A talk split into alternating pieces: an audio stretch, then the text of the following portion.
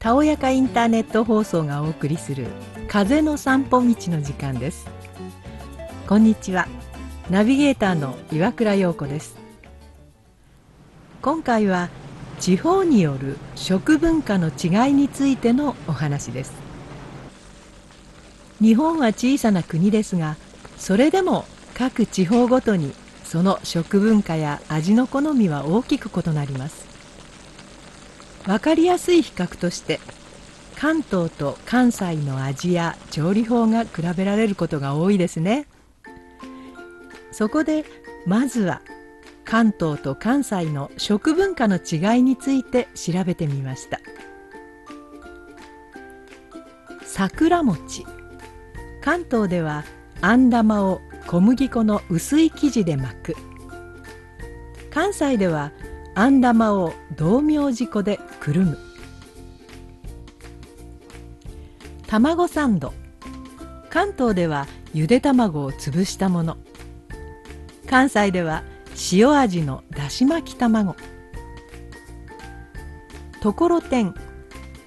関東は三杯酢か二杯酢。関西は黒蜜。いなり寿司。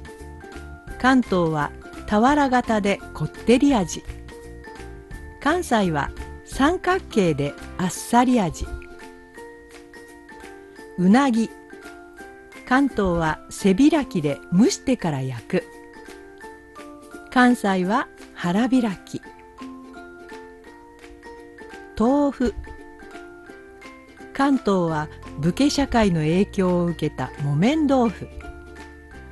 関西は公家社会の影響を受けた絹ごし豆腐。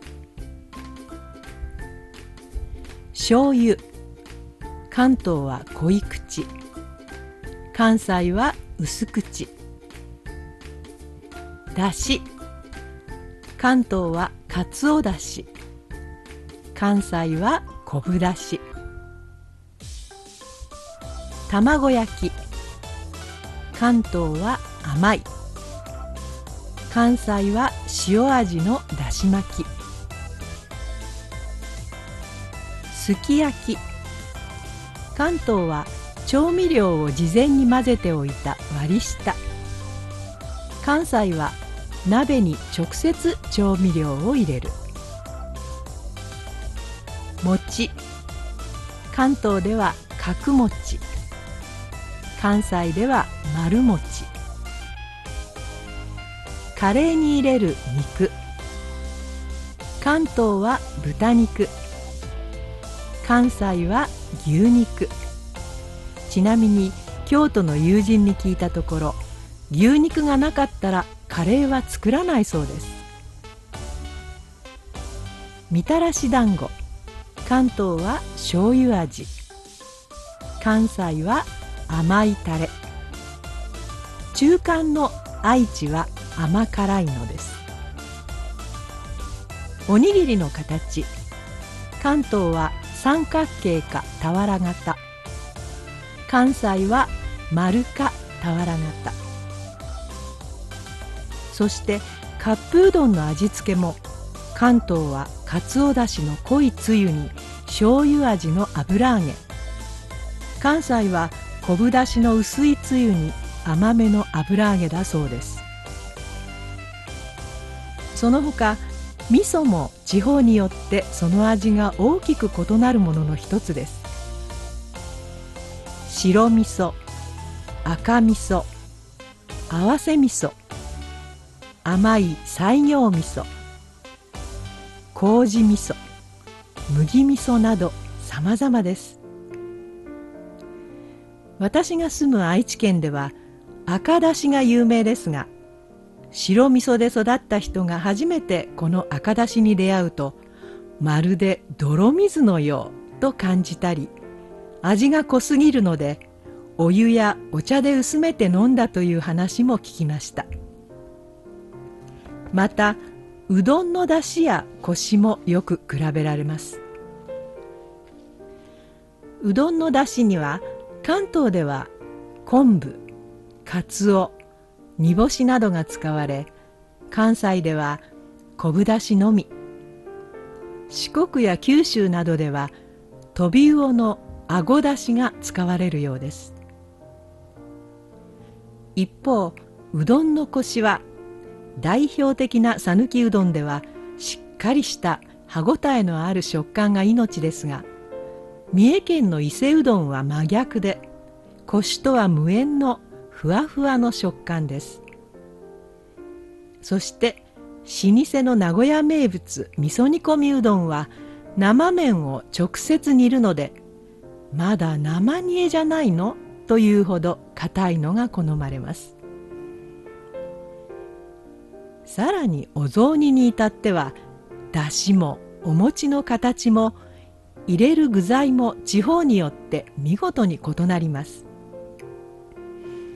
中でも珍しいのは四国で食べられているあんが入ったお餅を入れるお雑煮でしょうか。友人によるとつゆは味噌味でその味噌も甘いのだそうです。他にはいちじくを生で食べると言ったら驚かれたことがあります。秋田ではいちじくは煮て食べるものだそうでスーパーにはまだ熟していない緑のいちじくばかりが並んでいました。確かにあの緑のいちじくは生では食べられないですね。またカツオのたたきが有名な高知県では塩たたきといって粗塩を振ったたたきにニンニクのスライスや薬味を直接乗せて食べるのが正統派の食べ方のようでした。そういえば昔食文化の違いで友人と言い争いになったことがありました。私は世界的にも知られた牛肉の産地で知られる町の生まれです。今ではすっかり高級ブランドになってしまいましたが幼い頃からすき焼きは当たり前のように食卓に並んでいたし町内のお祭りの夜に出されるのもすき焼きでごちそうには違いないもののそんなに特別なものではありませんでした。そんな私の地元ですき焼きに入れる具材といえばネギ春菊生しいたけ糸こんにゃく豆腐お麩が定番。でも四国で育った友人はすき焼きには白菜ともやしが欠かせないと言い張ります。私の感覚では白菜やもやしは鍋物の定番ですがすき焼きの具材ではありえません。そんな水っぽいものを入れたらすき焼き風の煮込みになってしまいますから。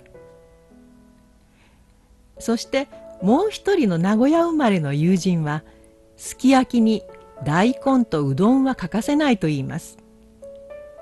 確かに大根と牛肉を煮込む料理はあるので味としてはありかもしれないけどすき焼きの具材としてはありえないと言ったらそれは高級な美味しい牛肉がたっぷり食べられる人のセリフですと言われなるほどそうかもしれないと思いました。このように味の好みや食文化の違いにはその土地で育った人にしか理解できないことがたくさんあります。狭い日本でも調べてみたらまだまだびっくりするような事柄が次々と出てきそうですね。あなたがお住まいの地方にはどんな食文化があるでしょうか。今回の風の散歩道は地方による食文化の違いについてお話ししました。それでは次回もお楽しみに。